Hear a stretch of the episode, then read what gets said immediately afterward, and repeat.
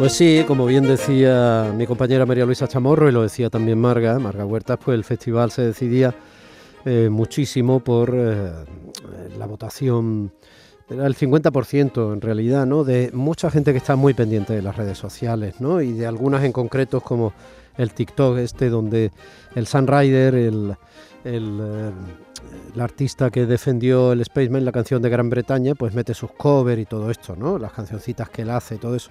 O sea que la popularidad en un momento determinado, de un foro determinado, puede hacer que un montón de votos pues condicione a lo mejor lo que desde el punto de vista más profesional o objetivo, pues eh, probablemente habría dado otro, eh, otro resultado. ¿no? El festival se decide con un doble sistema de votación. Por un lado, el 50% de la puntuación la otorga un jurado profesional. Eso lo hace en el ensayo el día antes. Y eh, ahí, por ejemplo, eh, Chanel Terrero, nuestra chica españolísima y cubanísima, pues había sacado una puntuación maravillosa, entre otras cosas porque su actuación fue maravillosa, a la altura de los Grammy, de cualquier actuación de Jennifer López o casi de, no me importa decirlo, eh, no exagero, casi de, de Beyoncé, vamos, fue una cosa tremenda, un nivelazo, un nivelazo. El otro 50% de los puntos, pues eh, va precedido de ese televoto, y, bueno, el reparto es igual en ambos casos, así que... Y luego está lo de eh, cada mm, país que premia, ya saben, para no perder esa cosa de Wyoming, two points, two points y todo esto pues para no perder esa emoción, pues cada país premia con 12 puntos a su favorito, con 10 al segundo, con 8 al siguiente y luego ya están los puntitos, ¿no? 7, 6, 5, 4, 3, 2, 1 y 0. bueno, pues en ese sentido, eh, Chanel se llevó 459 puntos. Estuvo muy reñido, por tanto, no hubo nadie que tuviera muchos más, porque la canción ucraniana que sí se subió a los 600, todos sabíamos en cierto modo, todos, que iba a ganar.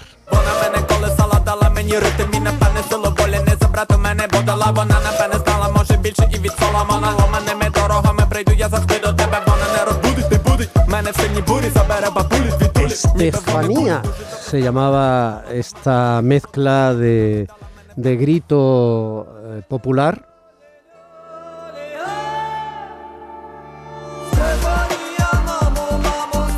con eh, bueno esa especie de medio rap eh, moderno y tal, ¿no? Que, hicieron los Calus Orchestra. Bueno, pues estupendo.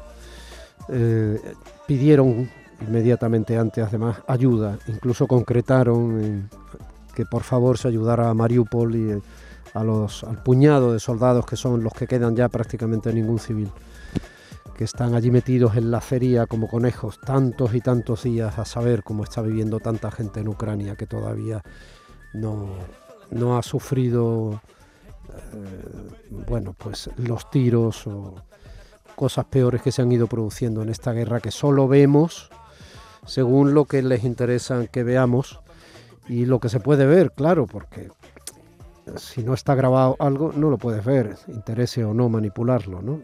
Da pánico, la verdad. Bueno, pues con ese telón de fondo, que era un poco surrealista, este hombre, el San es eh, este el británico, pues eh, se colgaba en la segunda posición eh, con este tema.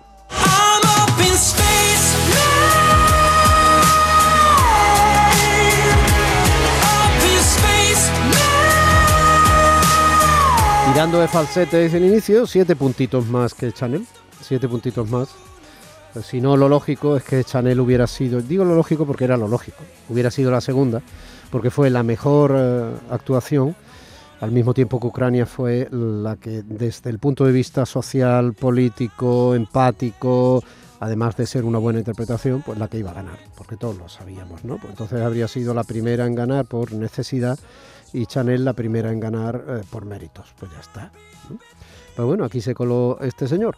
Luego hubo cosas bonitas e interesantes, hubo varias, ¿eh? porque siempre es un súper espectáculo, Revisión se ha convertido en un súper espectáculo, pese a los errores que dicen que, tuvo, que tuvo la televisión italiana allí en Turín.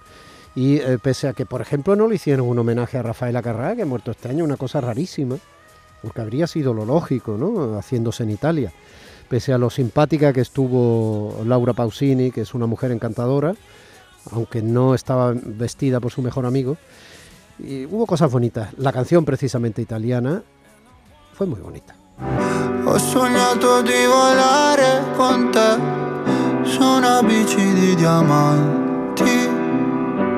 Mi hai detto sei cambiato, non vedo più la luce nei tuoi occhi. La tua paura cos'è? Un mare dove non tocchi mai, anche se il senso non è la via di fuga dal fondo.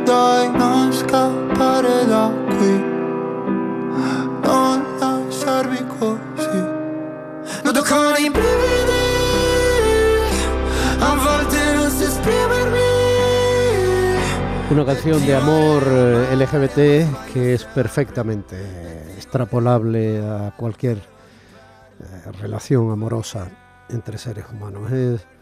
Era una canción muy bonita. Hubo alguna que otra canción reivindicativa también en ese sentido.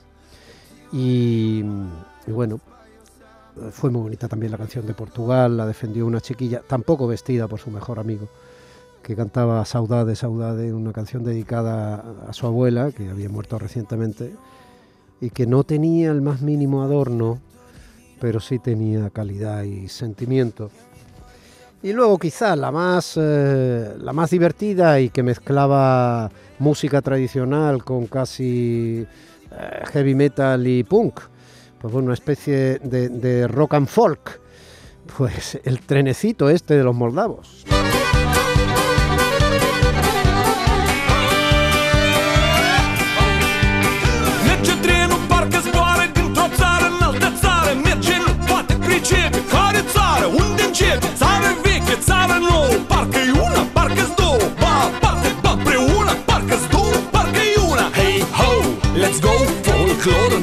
Era muy fácil corear con ellos eso de Hey Ho, let's go, y lo hicimos.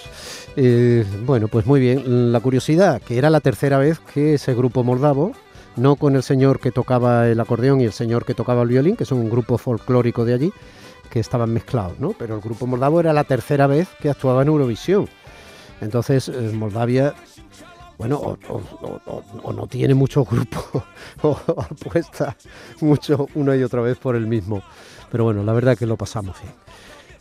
El pelotazo es para estar orgulloso, depende de la importancia que le deja al Festival de Eurovisión, pero al fin y al cabo es una cosa muy seguida, ¿no? Y cada vez más ha vuelto a, ha vuelto a recuperar eh, una presencia y unos intereses económicos y todo lo que más o menos mueve cualquier tipo de negocio alrededor de la cultura, en este caso la música, ¿no? Bueno, pues con todo ese equilibrio y ese follón dentro, está claro que Eurovisión es importante y el pelotazo lo dimos.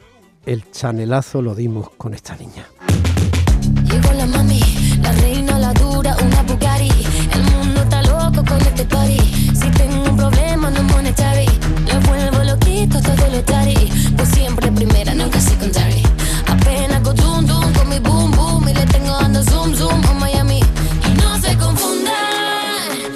Pero no se confundan, señoras y señores, eso es la vida, eso es lo que todo el mundo dice. Viajas alto en abril, eres derribado en mayo. Pero sé que voy a cambiar esa melodía cuando esté de vuelta en la cima, de vuelta en la cima en junio, que, eh, bueno, está a pique de un repique el mes que viene. Esto no lo digo yo, esto está en una canción que a mí me gusta y que es un clásico en la voz de James Brown.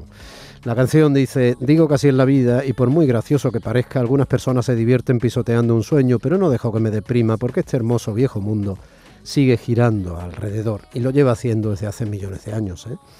He sido una marioneta, dice la canción de James Brown, un mendigo, un pirata, un poeta, un peón y un rey. He estado arriba y abajo y fuera y sé una cosa. Cada vez que me encuentro con la cara aplastada me levanto y vuelvo a la carrera, así es la vida. Yo les digo, no puedo negar que pensé en dejarlo, pero mi corazón no se lo va a tragar. Y si no creyera que valiera la pena un solo intento, saltaría sobre un gran pájaro y luego volaría. He sido una marioneta, un mendigo, un pirata, un poeta, un peón y un rey. He estado arriba y abajo y fuera y sé una cosa. Cada vez que me encuentro tumbado sobre mi cara, me levanto y vuelvo a la carrera. Así es la vida, yo les digo. Así es la vida. That's life. That's life. That's what the people say. Ride high in April, shot down in May. But I know I'm gonna change that. When